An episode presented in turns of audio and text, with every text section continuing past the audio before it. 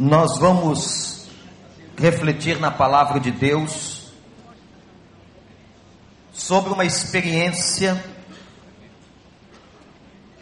muito curiosa de discípulos que não reconheceram seu mestre. Quero convidá-los a que abram suas Bíblias no Evangelho de Lucas, capítulo 24, narrativa no famoso caminho da aldeia de Emaús. Lucas 24, versículo 13.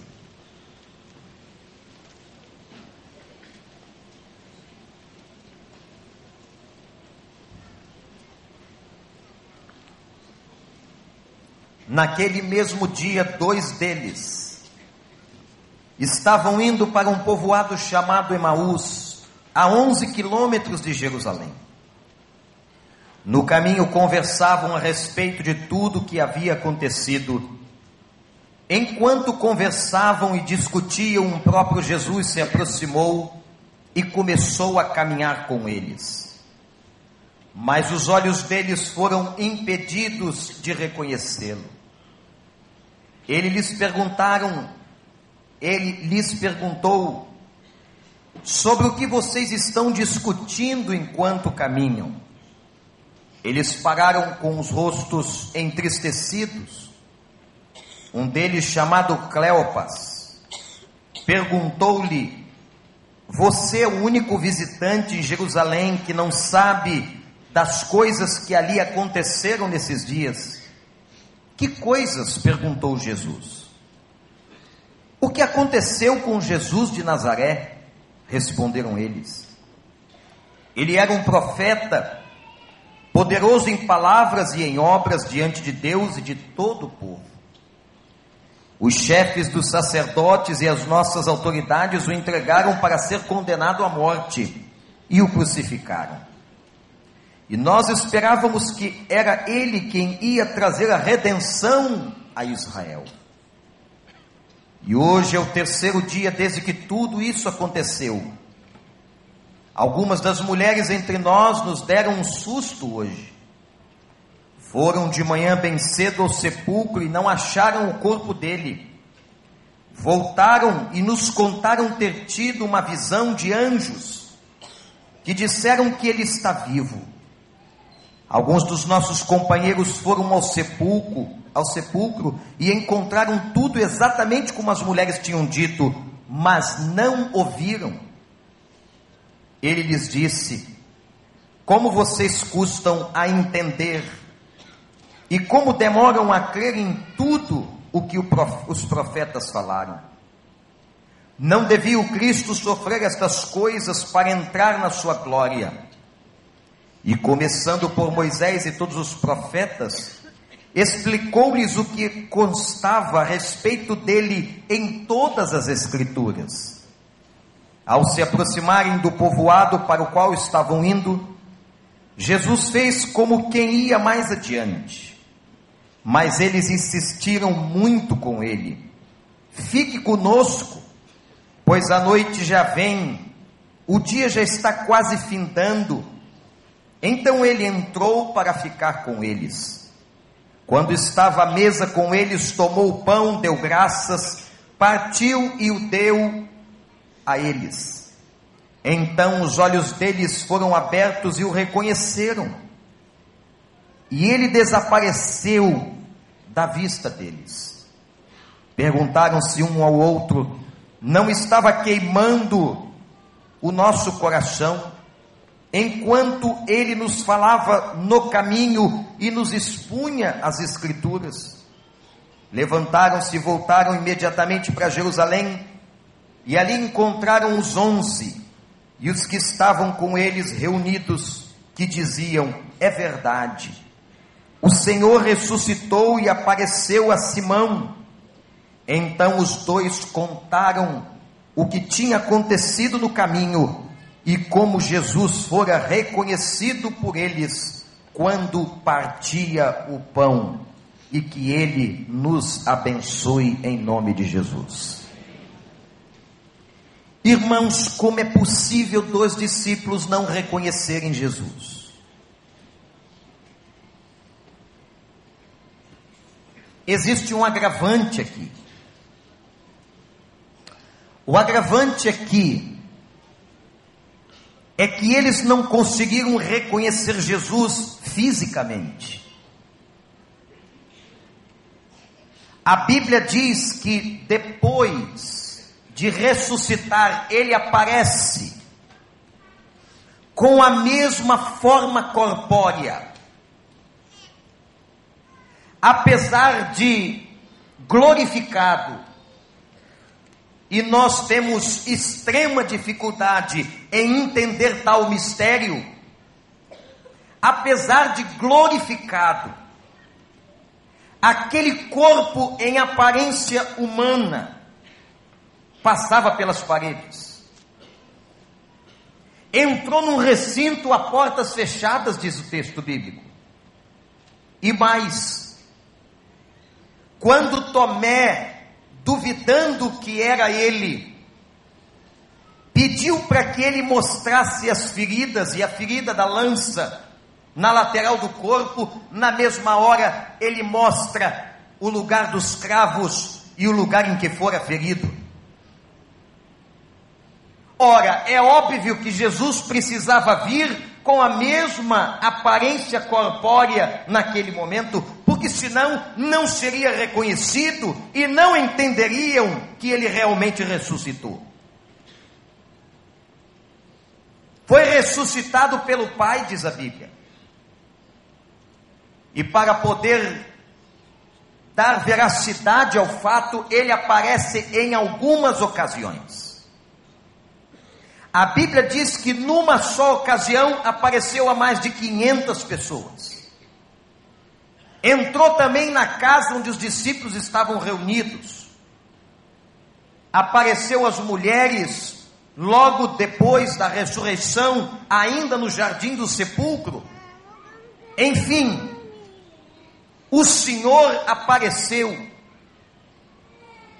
e curiosamente, nós encontramos essa história de dois discípulos que estavam voltando de Jerusalém, depois de tudo que havia acontecido, indo para uma aldeia pequena chamada Emaús. A Bíblia diz que os dois caminhavam e conversavam. Quando de repente aparece o Senhor Jesus, o mesmo Jesus que eles conheciam, com a mesma aparência corpórea, e fica ao lado deles.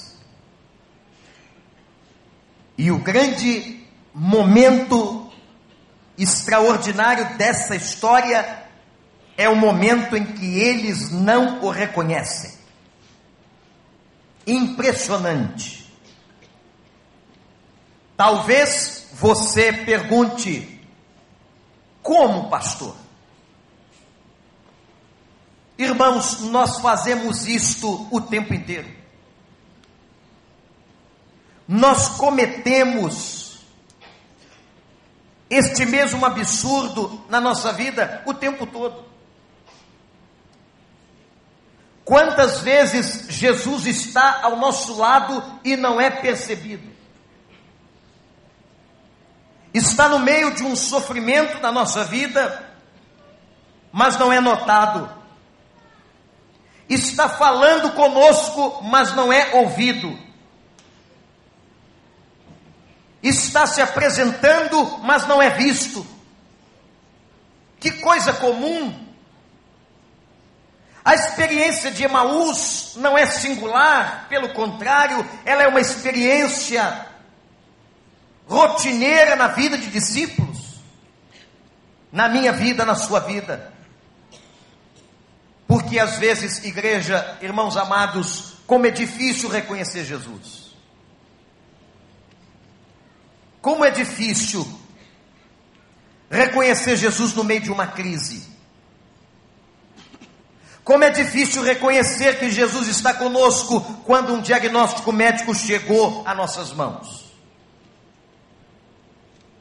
Como é difícil reconhecer a Jesus uma, quando uma turbulência toma a nossa casa. Como é difícil reconhecer Jesus quando um divórcio aparece no coração de uma família que não desejava. Como é difícil reconhecer a Jesus quando um dos nossos filhos toma uma decisão terrível, apesar de todo o ensinamento que temos a eles no Evangelho. Como é difícil reconhecer a Jesus. Como é difícil achar ou perceber, identificar, reconhecer que Ele anda conosco. Como é difícil fazer com que o texto que o pastor Tiago, dirigindo o culto, mencionou, se torne substancial para nós. Quando aquele mestre disse: Eu estarei com vocês todos os dias até a consumação dos séculos, que promessa maravilhosa! Eu não sei se você crê de coração, com toda a sua alma, mas esta é uma verdade bíblica, e eu quero dizer ao irmão ou à irmã, apesar de tudo que você está passando, que Jesus está com você por fidelidade à sua própria palavra, todos os dias da tua vida, até que os séculos se consumam. Amém, igreja? Ele está conosco, Ele é o nosso pastor e nada teremos falta. Ele é o nosso refúgio e proteção, Ele é o socorro presente na angústia. Mas como é difícil, como é difícil identificar, como é difícil reconhecer os discípulos no caminho de Emaús. Não reconheceram Jesus. E aí Jesus, de uma maneira muito interessante, de uma maneira que só ele tinha, e acho até que com um pouco de humor, porque alguns pensam que Jesus só chorou. Há momentos em que as atitudes de Jesus são muito interessantes e demonstram um tremendo bom humor. Ele pergunta: Vocês estão falando de quê? Qual é o assunto? Você acha que ele não sabia? Hein? Se em João 17 ele faz um pedido e diz assim: Pai, que eu tenha contigo a mesma glória que tinha antes da fundação do mundo. Quando Jesus entrou no recipiente humano, quando se fez carne, ele se autolimitou. Ele não era mais o Deus onipresente, não podia estar em todos os lugares, porque ser humano não está em todos os lugares. Ele não era onipotente, porque ele não conseguiu no corpo humano vencer a morte. Morreu Ele não era onisciente, porque declara aos discípulos que ele não sabia quando voltaria, e ele não estava mentindo. Os três principais atributos de Deus, do Deus Pai, foram perdidos em Cristo quando ele se humaniza, mas quando ele ressuscita, toda glória de antes volta a ele e todo poder, e toda grandeza, e toda sabedoria, e toda onisciência, e toda onipotência, e toda onipresença estava de novo com Cristo para a glória do seu nome. Ele sabia qual era o assunto. E pergunta: o que vocês estão conversando? Os homens olharam para ele e disseram: Você é o único visitante. Chamaram Jesus de visitante. Que coisa interessante. Sublinhe isso na sua Bíblia. Porque às vezes nós tratamos Jesus como visitante. Visitante é alguém que vem e vai. Ou pelo menos a gente espera que vá. Vem e vai. Você é o único visitante que está visitando, visitou Jerusalém por causa da festa da Páscoa, que não soube do que aconteceu na cidade? As nossas autoridades romanas e religiosas prenderam um homem chamado Jesus, estão falando com ele. Parece coisa de louco, papo de doido. Prenderam Jesus, crucificaram, ele era profeta, observe.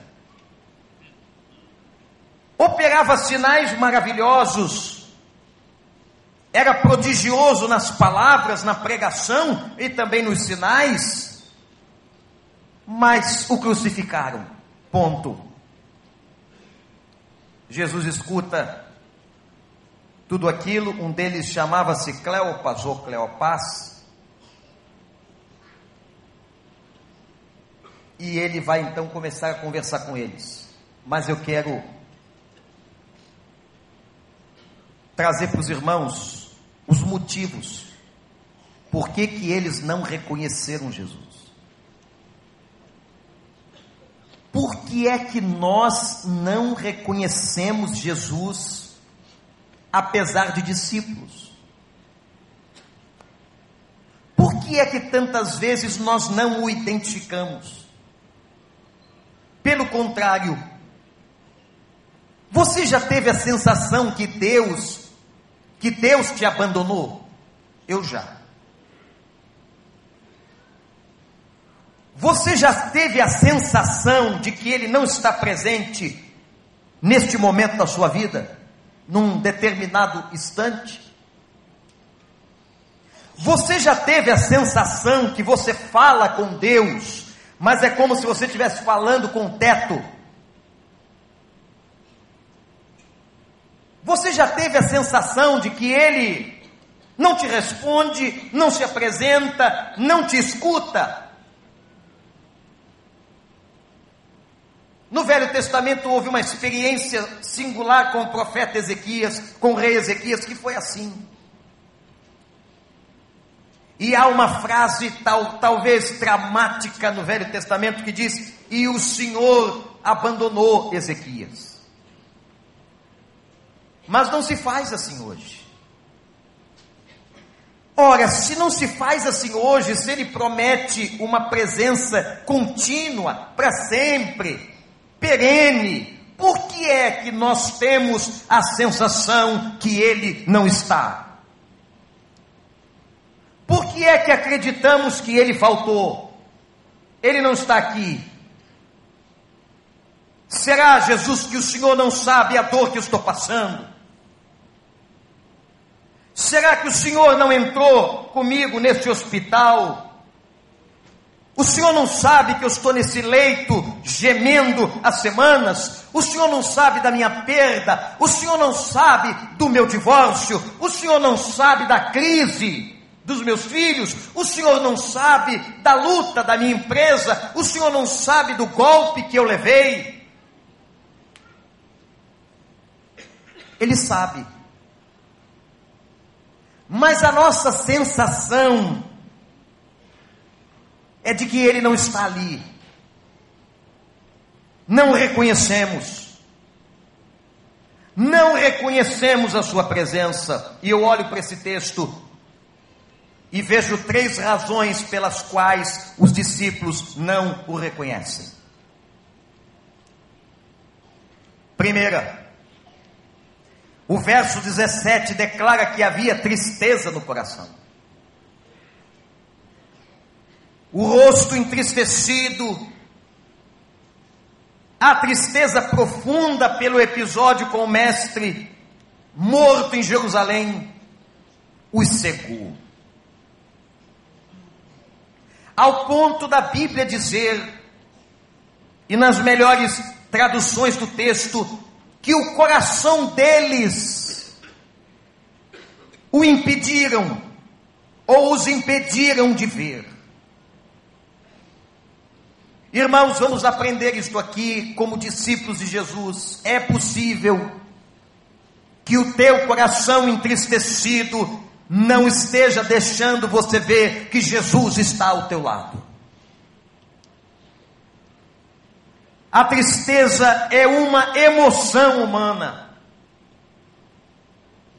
A percepção é uma competência humana. E a percepção é afetada pela tristeza. Quando nós estamos tristes, quando você está cabisbaixo, deprimido, sofrendo, nós nos tornamos por nós mesmos incompetentes e não conseguimos ver que Jesus está do nosso lado. Ele está falando, mas nós não entendemos. Jesus estava falando com eles. Ele está se apresentando e nós não vemos. Ele está se declarando Filho, eu estou com você, eu estou ao teu lado, eu sei do que você está passando, mas a nossa tristeza não nos permite ver que esse Senhor que nos ama é fiel e está com a gente em todos os momentos da nossa vida. Mas o coração estava cheio de tristeza, a esperança se foi. Meus irmãos, a tristeza faz parte da vida. Há momentos em que nós nos alegramos e há momentos que nós nos entristecemos. O que a gente não pode deixar acontecer é que quando a tristeza chegar, que nós fiquemos impedidos de vê-lo. Porque as lágrimas, como diz o poeta, as lágrimas embaçam o olhar. Quando uma pessoa está chorando, o seu olhar fica embaçado, obnubilado, você não consegue ver com nitidez. Quando a gente está chorando, parece que uma nuvem espessa se coloca diante de nós. E a gente tem dificuldade de ver com clareza, com exatidão, com propriedade. A tristeza faz isso. A tristeza mexe com a gente e com a nossa percepção de uma tal forma que nós somos levados a interpretar que tudo está escuro, que não há esperança e o pior, ele não está com a gente. Olhe para mim. Essa expressão, olha para mim, me lembra o momento em que Pedro e João entravam no templo e encontram um aleijado. Diz Atos 4, o relato está em Atos 3, mas em Atos 4 diz o texto que o aleijado assim estava há mais de 40 anos. O que, que este homem esperava da vida? Pedir esmolas ou era colocado na porta, ironicamente chamada Formosa? Uma vida sem formosura, com a mão estendida, esperando uma esmola daqueles que entravam no templo três vezes ao dia. E Pedro passando, diz para ele: Olha para nós olhava para baixo, olhava pela tristeza da vida para o chão, olhava por razão da sua própria depressão, da sua própria miséria emocional e humana, olhava o homem para baixo, e Pedro diz: Olha para cima, olha para nós. Olhe para mim, porque eu quero dizer a você alguma coisa e talvez semelhante ao que Pedro disse: Eu não tenho o ouro e a prata, mas tudo que tenho eu te dou. Em nome de Jesus Cristo, o Nazareno, levanta e anda. Em nome de Jesus Cristo, sai deste lugar e prossegue a tua vida. Em nome de Jesus Cristo, desembaça esses olhos. Em nome de Jesus Cristo, ignora este sentimento e pelo menos olha para Ele e a esperança renascerá no teu coração, porque Ele é Deus da graça. Levanta os teus olhos e olha para mim, diz Jesus. Levanta, enxuga as lágrimas, apesar da tristeza, a tristeza vai passar, e eu quero dizer a você: eu estou sim com você, apesar de você não me reconhecer, eu estou com você assim mesmo, porque eu sou fiel à minha própria palavra, eu sou fiel com a sua vida. Que coisa linda! A tristeza foi a primeira razão pela qual não permite que aqueles dois discípulos vejam Jesus. Segunda, havia uma falta de entendimento, e a gente sai agora do campo da emoção e vai para o campo da razão. Interessante esta dualidade da fé. Ao mesmo tempo que a fé mexe com todas as nossas emoções, porque somos seres emocionais. A fé também nos leva a um movimento racional, lógico. Mas faltava competência de entendimento a eles. Faltava um pouco de doutrina. Faltava um pouco de compreender a extensão da vida, obra e do ministério do Messias. Versículo 19: Jesus os indaga sobre o que havia acontecido. Eles não entenderam, e diz a palavra que agora, a partir de Moisés, eu imagino que trajeto longo caminharam a pé. A partir de Moisés, passeando pelos profetas e chegando até o advento de Cristo. O que me chama a atenção é que quando Jesus ouve eles falarem acerca dele mesmo, ele escuta algumas coisas interessantes. Por exemplo, qual foi a identidade que os dois discípulos deram a Jesus? Está aí na sua Bíblia. Disseram assim: ele é profeta, era um profeta. Viram Jesus como profeta, viram Jesus como um eloquente pregador, era poderoso em palavras, viram Jesus como um homem milagroso, diz assim, ele era prodigio, prodigioso em ações, então atenção, gente, ele era profeta, ele era um eloquente pregador, ele era prodigioso, e tinha uma quarta característica anunciada pelos dois discípulos. Ele seria, na visão deles, um político influente. Porque este homem era para nós a esperança da libertação de Israel. E o que eles estão falando aqui, e o texto nos induz a vermos que o que eles estão dizendo é sobre o aspecto político da situação do povo de Israel escravizado por Roma. Este profeta, este pregador eloquente, este milagroso, este homem vai também nos libertar desse jugo romano, desse jugo violento, de pesados impostos e de opressão que Roma colocou sobre nós. Vejam que a visão deles sobre Jesus é extremamente limitada, como a nossa. Eu queria fazer uma pergunta, e a resposta depende muito da sua qualificação como conhecedor de doutrina. Quem é Jesus? Quem é Jesus para você, discípulo? Jesus pode ser apenas um mestre,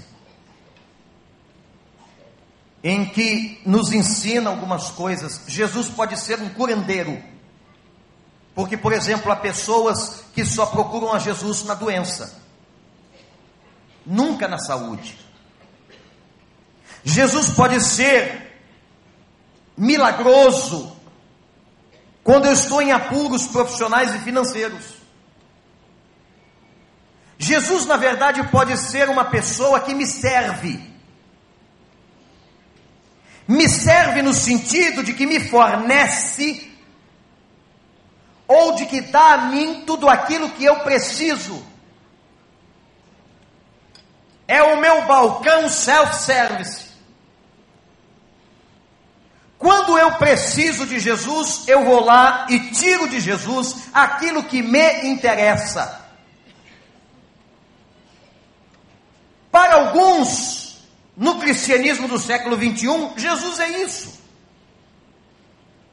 Então, na segunda-feira, eu posso fazer um culto da cura de enfermidades e os enfermos vêm e lotam a igreja.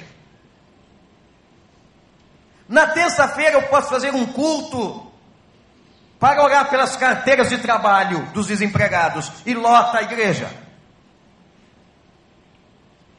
No outro dia eu posso fazer um culto sobre aqueles que estão passando crises na família e lotarei a igreja.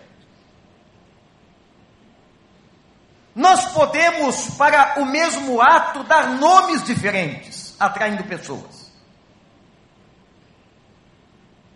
Vinham que hoje nós vamos orar pelas carteiras, vamos orar pelo casamento, vamos orar. Isto é ruim? Não é inválido? Absolutamente. O problema é que há discípulos que só buscam a Jesus para isso. Ou por isso. Será que buscamos a Jesus, por exemplo, para que Ele nos diga o que fazer? Senhor, eu vou assinar um contrato, devo ou não assiná-lo? Mas se eu assiná-lo, eu vou ganhar muito dinheiro, mas será que é a tua vontade? Porque é interessante que a prosperidade financeira está muito atrelada à bênção de Deus. Mas pode ser que a prosperidade financeira seja uma maldição e não venha de Deus. Há pessoas que ganham muito dinheiro e são muito desonestas. Há pessoas que ganham muito dinheiro e aquele dinheiro não tem nada a ver com Deus. Não foi Deus que deu. Foi a própria carne. Foram as próprias oportunidades humanas. Cuidado quando você traduz tudo, principalmente no campo financeiro. Vê o emprego, vê o dinheiro, vê uma situação, olha, é de Deus. Pode não ser de Deus. Ser discípulo de Jesus identificá-lo. A identidade correta é quando nós o fazemos Senhor. Quando nós o amamos não pelo que ele faz, mas pelo que ele é. Amém, igreja? Nós amamos a Deus não pelo que ele faz, mas pelo que ele é. O que ele faz é concessão da sua graça. O que ele faz, e olha, gente, que ele faz muito, sabia disso? Ele faz muito por mim e por você. Nós temos muito mais do que precisamos. O que Ele faz são os seus mimos, é o seu carinho, é a sua misericórdia. O que Ele faz é coisa da graça, é aquele favor que a gente não merece. Na verdade, temos que amá-lo por quem Ele é, Criador e sustentador de todas as coisas, aquele que nos idealizou e aquele que morreu por nós e nos deu salvação. Louvado seja o nome desse Senhor. Eu não amo pelo que ele faz. Aí entra o profeta Abacuque, falando de louvor, e diz assim: Senhor, ainda que não houvesse o gado lá no pasto para dar mantimento à família, ainda que não tivesse comida na minha dispensa, que eu fosse pobre, muito pobre, que eu não tivesse o que comer, imagina isso ainda que não tivesse o fruto da videira, isto é, que não tivesse o sustento da terra, ainda que tudo estivesse ruim, eu continuarei, eu continuarei louvando o nome do Senhor. Você continuará? se o guarda-roupa se fechar, se o cartão de crédito não puder ser usado, se o salário não cair na conta, se a doença chegar na casa, ah, leia, olha, hoje de tarde, leia a vida de Jó. O diabo vai pedir permissão a Deus para tocar no homem. E Deus autoriza. Num diálogo tão difícil que alguns acham que aquilo é uma alegoria. Mas não é. O homem fazendeiro rico foi tocado na riqueza. Depois de perder tudo, o fazendeiro rico foi tocado na família. Imagina comigo perder num dia só dez filhos. Dez. Não morre um no acidente, não. Dez. Caiu o telhado da casa sobre eles. Morreram dez filhos. Agora, pobre, sem um herdeiro sequer, lhe começa a nascer tumor e não nasce um não. Começa a nascer da planta dos pés ao alto da cabeça. Era tumor nos pés, nas pernas, nos braços, no tronco, no rosto. Só restou para ele a mulher.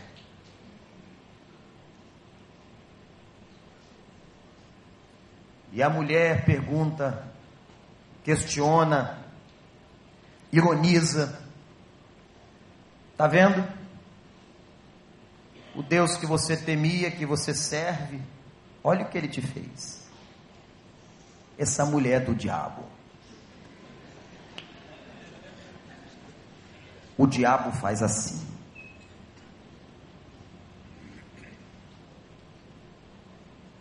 Cadê o teu Deus? Cadê? Ele dá uma resposta à mulher dele, podia ser o contrário. Podia ser um marido, podia ser um filho, podia ser alguém questionando a mesma coisa. O diabo faz isso. Quando você está na pior, quando você está numa situação difícil, parece que vem a mesma voz: cadê o teu Deus? Cadê o teu Deus? E Jó diz assim: emblemático, fantástico, histórico. O Senhor deu, olha quem dá.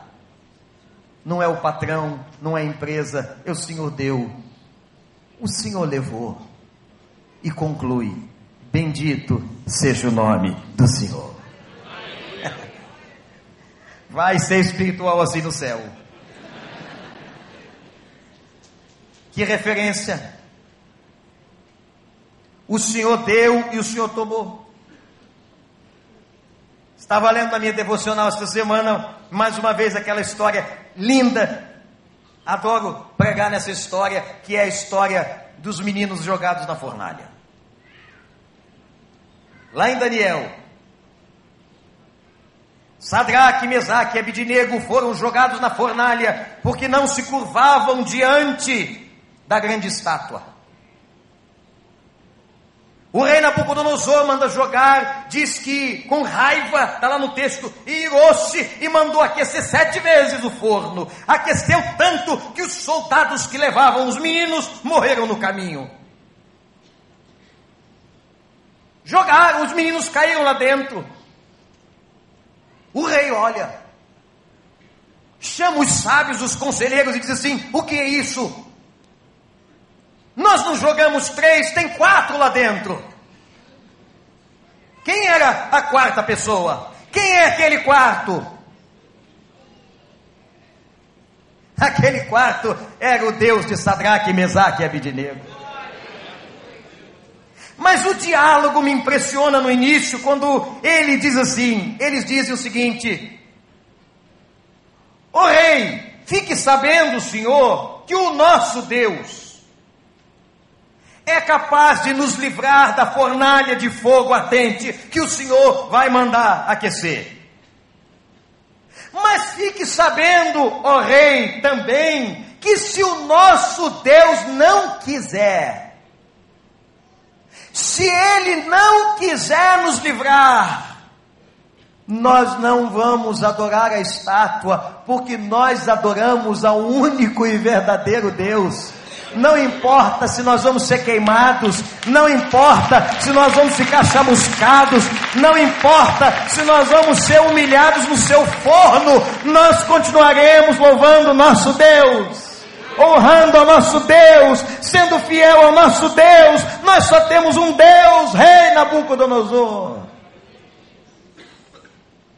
E gente, mulherada, vocês não gostam de passar perto de churrasqueira porque o cheiro da fumaça pega no cabelo. E vocês entram em crise. Eu também, por causa da roupa. A Bíblia diz que quando os três saíram, não tinha cheiro de fogo. Louvado seja Deus. Por que, que você está com o olhar embaçado? Saiba nesta manhã, se você não entendeu, que ele morreu e ele ressuscitou e que ele não mais, não apenas ressuscitou e não mais anda como no velho, mas nós estamos debaixo do Novo Testamento, isto é, de uma nova aliança, onde ele prometeu: Eu vou estar com você. Tenha conhecimento disso, que essa sã doutrina entre na sua cabeça e que na hora mais difícil da sua vida, longe do templo, longe dos seus irmãos e no meio da sua fornalha, você saiba: Eu sei pela minha palavra palavra pelo Senhor, aquela palavra que Ele me deu, que Ele colocou no meu coração, pelas promessas dEle, que Ele não vai faltar à minha vida. Terceiro, a terceira coisa que impediu os dois de verem Jesus, estão anotando aí? Qual foi a primeira? Tristeza. Qual foi a segunda? Falta de entendimento. A terceira foi a dúvida. A falta de fé era tão nítida, porque eles já tinham recebido um depoimento, um testemunho. As mulheres foram no sepulcro e disseram para nós: olha só, as mulheres já tinham feito a parte delas de maneira correta, dizendo o seguinte: ele não está lá, ele apareceu para a gente no jardim da tumba e ele está vivo. Eles não creram. Depois apareceu a outras pessoas. Aí os discípulos, olha o que eles disseram. Aí os discípulos foram lá, depois do depoimento das mulheres. Olha o que eles disseram. Vejam, irmãos, o texto bíblico, a sutileza, a profundidade da expressão. Eles foram lá no sepulcro, mas não viram. Quer dizer, não viu, não creu, não é. Não adiantou as mulheres terem testemunhado, não adiantou a visão do túmulo vazio, eles não viram, Jesus não é. Está aí na sua Bíblia assim: não encontraram. Eles duvidavam, como a gente duvida. Irmãos, como nós demoramos a crer como nós somos incrédulos. Deus faz um milagre nesta semana. Na semana que vem, nós estamos testando Deus de novo. Semana que vem, nós estamos de novo testando o Senhor. Será que o Senhor me ama? Eu quero ver se o Senhor é Deus mesmo. Olha que coisa, que audácia. Ainda bem que nem eu, nem você somos Deus, porque a gente fulminava o cara que dissesse isso que abuso. Eu te dei tantos livramentos, eu fiz tanto por sua vida, eu te fiz tantos milagres. Agora você olha e diz: Eu quero ver se o Senhor é Deus mesmo. Se o Senhor for Deus mesmo, quer dizer, se Ele não fizer o que você quer, Ele está desmoralizado. ele não é quem ele é. Mas graças a Deus, porque ele é quem ele é, porque ele é. Ele é quem ele é, porque ele disse: Eu sou, e ponto. Acredite se quiser. Uma coisa linda da Bíblia é que a Bíblia não começa com uma tese expositiva sobre Deus. A Bíblia podia começar assim, para os mais lógicos. Deus é um ser que nós não compreendemos, transcendental, imenso. É tão imenso que a gente não sabe o tamanho. É tão poderoso que não se sabe a quantidade de poder. Ela não fala nada disso. Ela não apresenta uma tese sobre Deus. Lá em Gênesis, primeiro livro, capítulo 1, versículo 1, está escrito assim: E criou Deus, acredite se você quiser. A Bíblia é um livro de fé. Faltou confiança naqueles meninos. Como falta confiança na gente. E é possível que você esteja aí dizendo assim: é, será que esse Deus está comigo mesmo?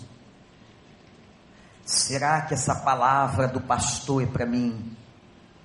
Será que essa mensagem foi mesmo inspirada pelo Espírito Santo ou veio da cabeça arquitetada por esse homem? Será? Será? Será? E você fica domingo após domingo Será? Será? E não vê a glória de Deus, porque só vê a glória de Deus quem crê. Três motivos não deixaram eles ver. Não viram por quê? Por causa da tristeza, por causa da falta de conhecimento da identidade de Jesus e porque duvidavam. Mas Deus é tão bom que abriu os olhos deles. Qual foi o momento que eles reconheceram? O texto declara que o momento que eles reconhecem foi no momento simbólico, estratégico, que ele toma o pão. Agora, detalhe: esses dois do caminho de Emaús não estavam na primeira ceia. Porque quem estava na primeira ceia eram os doze.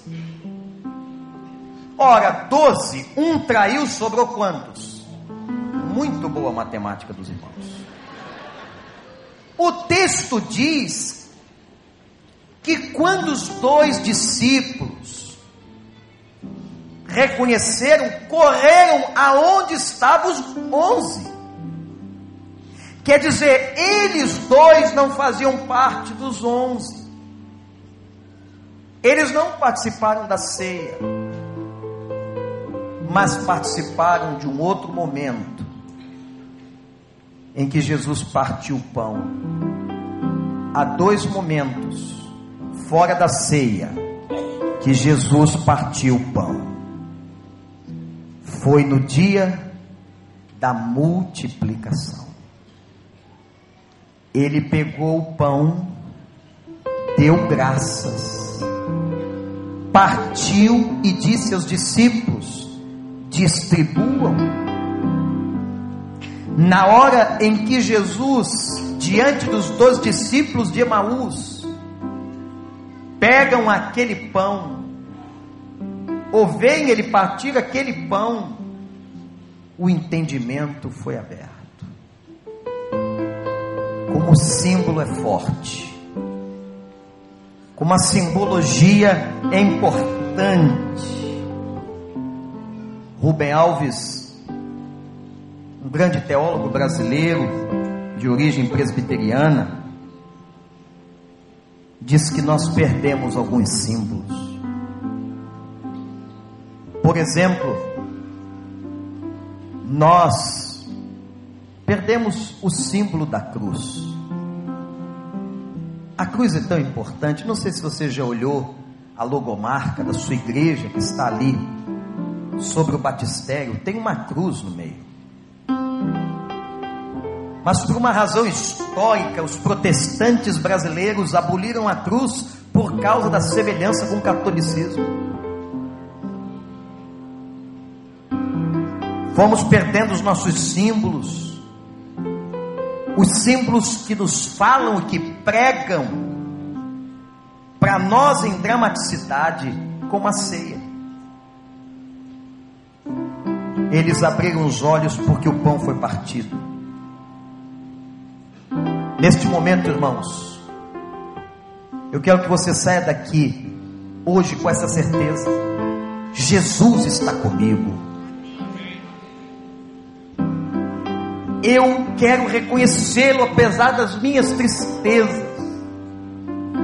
Apesar de talvez ser um bebê na fé e não conhecer toda a doutrina, eu quero vê-lo.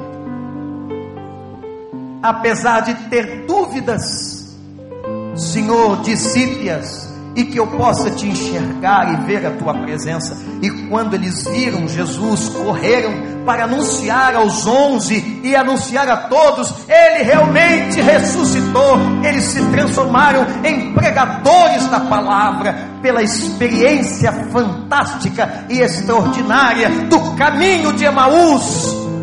No caminho da aldeia, na casa deles, eles viram a glória do Senhor partir do pão nesta manhã, que a celebração do cálice abra os teus olhos.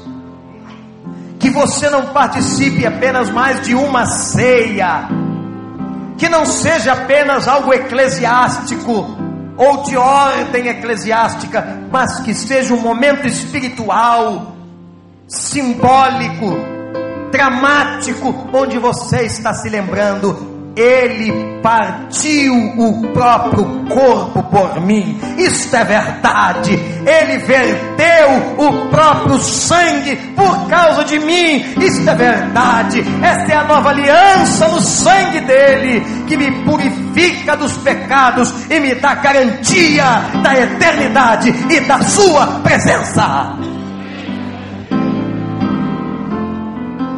Feche os seus olhos. Diga, Pai. Os irmãos que foram convidados à distribuição podem vir. Diga, Pai. Senhor.